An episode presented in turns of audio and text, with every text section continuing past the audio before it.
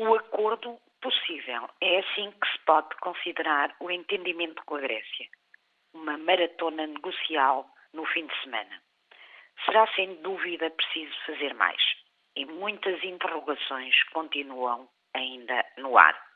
Mais perguntas do que respostas. A primeira é: conseguirá Tsipras margem política para segurar a coligação? E para aprovar as medidas que abrem a porta ao terceiro resgate. Em Atenas vivem-se dois dias decisivos para a Grécia, mas também para a zona euro. Dia 15 de julho, o Parlamento grego terá de aprovar quatro medidas que servem como garantia para se iniciarem as negociações do terceiro resgate. Duas dessas medidas, o aumento do IVA e o corte de pensões, serão especialmente difíceis para a coligação, ainda que não sejam, de facto, as mais importantes. Nas linhas gerais do acordo, há dois aspectos muito importantes que o distinguem dos dois acordos anteriores. Primeiro, o acordo dá mais atenção ao que é, de facto, o problema grego. Um problema de falta de Estado, de falta de uma administração pública, de falta de instituições.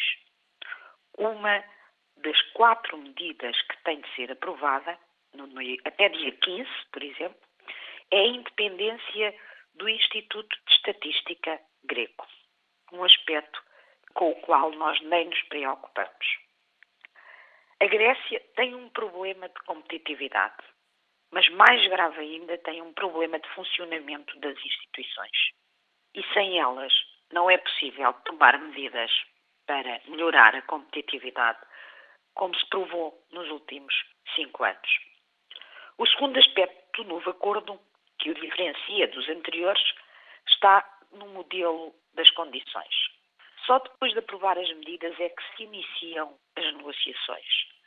Só depois de se aprovarem medidas é que se empresta mais dinheiro.